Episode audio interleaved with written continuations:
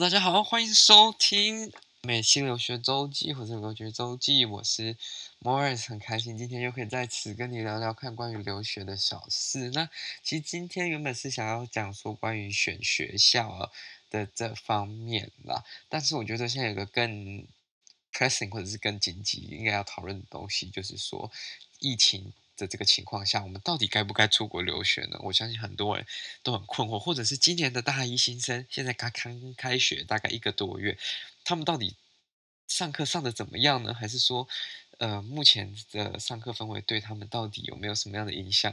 或者是说，这样子的大学经验对他们来说是正面还是负面的呢？但我觉得一开始要先讨论说，呃，大家在犹豫什么样的选择啦，就是说。现在到底该不该出国留学？基本上，我觉得大家考虑的有几个点啦。一个就是说安不安全。你看，台湾现在相对来说，呃，是比较疫情控制住的地区跟国家啦。那跟美国或者是欧洲其他地区比起来的话，其实相对来说，你在台湾你还能出门逛街吃饭，哇！你去美国之后，你。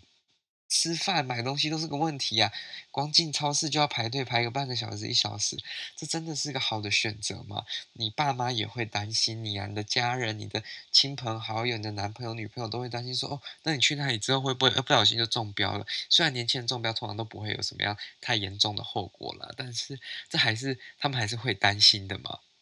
第二个就是说，呃，现在去。也是上网课啊，大部分学校就算一开始有正常开学的，现在都变成网课，因为一开学之后，哇，整个学校的那个。那个武汉肺炎、新冠肺炎的那个 cases 一路狂飙狂升诶，完全没有任何一点趋缓的趋势。就算是原本上网课的学校，还是有人开趴，还是有兄弟会、姐妹会开趴。开趴之后怎么办？就是大家都得武汉肺炎，就是 corona party 那种概念了。反正大家都得了，大家的集体免疫，大家全部都不会有任何疫情，大家都免疫了。这其实是不太正确的啦。但没办法，现在情况就是那样，就是你去那里，你的人身安全其实是比较会受影响的啦。那其实还有一个原因，就是说，嗯，我该不该在台湾上网课呢？就是你现在如果想要出国留学，你也不知道什么时候会恢复正常上课的。样子嘛，那在台湾上网课到底是不是一个好的选择？这其实我真的觉得就是见仁见智啦。毕竟有些人可能会觉得说，哦，在台湾上网课也没差，反正我也是在上课，我也是在写作业，在交报告。但是其实我觉得你少了一个跟同学互动、跟同学沟通、跟同学人对人的那种人际互动，其实非常可惜的啦。再者就是说，疫情影响、疫情当道，会不会影响到未来的申请？就是说，大家嗯。大家今年都不要出国了，会不会都积在可能大家 gap year，或者是积在明年，或者是在下一年，或等疫情好的时候，大家一起集体去申请，那会不会这样子你的录取率就变低了呢？就是你原本你可能可以上很好的学校，或者是说 top thirty 的学校，你现在只能变成 top fifty、top sixty，因为很多名额都被原本更厉害的人占走了。虽然这。In a way，其实显示自己的不足了，但是其实还蛮可惜的，就是可能今年你搞不好可以表现得更理想，因为这是你应当升起的那一年这样子。但我觉得很多同学其实考虑一点，就是说你从高中啊准备了这么久，还是你从大学准备了这么久，不管是申请大学还是研究所，你好不容易拿到你想去的一间学校的 offer，这么辛苦。达成的目的，你现在居然说要放弃，这不是很可惜吗？就是说，嗯，那我之后真的还有机会，就是来这所学校吗？还是我的 offer 如果 defer 了，我真的会有机会真的去就读吗？那，你，今年不去就读，对未来到底会有什么影响呢？我觉得其实这点是比较呃让比较多人困惑的啦。那其实还有另外一点，就是说。你到底今年你可以做什么？就是你今年如果不出国，你到底会不会找一些事情做呢？还是你在台湾上课啊，去充实自己？其实你如果你有一定的计划，你不要想说这一年是浪费，或者说你在台湾同时间上网课，同时间呃去学一个自己想做的事情，去呃做一件自己觉得对自己有帮助、自己喜喜欢的兴趣，去培养一个自己愿意去花时间在的一个领域。其实我觉得这没有什么。可惜这边这相对来说这是一个 opportunity cost 嘛，毕竟你可能少了你在大学实际上在 on campus 做的那些活动，但是同时间你也获得了一些多余的时间，或者是说不同的机会啦。那呃，还有一点就是说，旅游的这些禁令，或者是说去了会不会回来变麻烦呢？还是你有没有办法办到签证这些？那我相信，其实，在台湾大部分的学生现在办到签证是相当容易的。我 A I T 目前是已经恢复，基本上是正常运作的，所以你要办签证，你就走进去办，基本上不有任何问题。不要不要说走进去办了，You just make an appointment online and then you go to your appointment. You will get your visa if you are a student that's like actually going to school in the U.S. 但是我觉得比较大的问题是说，哦，那我是要订什么时候的飞机呢？什么时候去？呃，航班是固定的呢，是确定的呢？那我回来的时候，我又什么时候回得来台湾呢？如果我去了要后悔，那怎么办？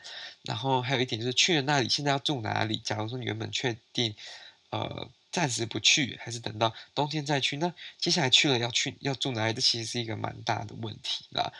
这我觉得这是目前比较多学生在遇到的一些思考的点或一些 concern。坦白说，我自己是觉得说，哇靠，付这么多学费，说实在，如果学校能让你 defer，你就晚个一年，这一年这是你赚到的机会。男生可以去当兵，把兵当一当，你之后想留在国外想干嘛都没有东西拦得住你了。呃，那不需要当兵的呢，那你就。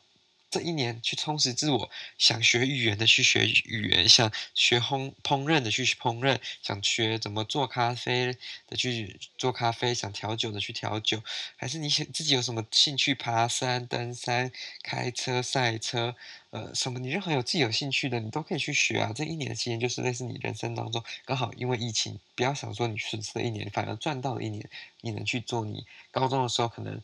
呃，很认真申请学校，很认真读书，反而没办法做那些事情。这一年来说，可以说是一个比较前所未见的时间啦。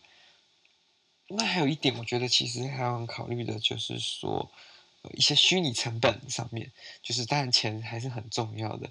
就是说，你现在出国，你会不会需要更多的成本？毕竟现在你可能你会更在意一些卫生环境，更在意一些。地理上的安全，或者是因为社会有可能区域也比较动荡，自然比较那么不好，会不会有更多的衍生成本？这也是应该要考量的一点啦。就是说，你去那边，那现在假如说那个城市所有的大众运输都 shut down，还是说 with limited operation，你就必须一定去买车啊？可你又不会开车，那你就只能打车。结果打车你又怕说哦，看司机会不会有武汉肺炎？那这不就是一个很矛盾的问题吗？那真的该出国吗？你如果这么怕，或者是你认为说这个风险这么高，还是你要去的这个地方就是这么的不方便，那是不是就不应该坚持说这个时候要出国呢？但相对来说，呃，反倒来说，你如果要去的地方是一个很安全的，就是说那个城市的确诊的量是有逐渐在降低的，那城市的卫生有到一定的水准，治安也在一定的 level 之上，那其实。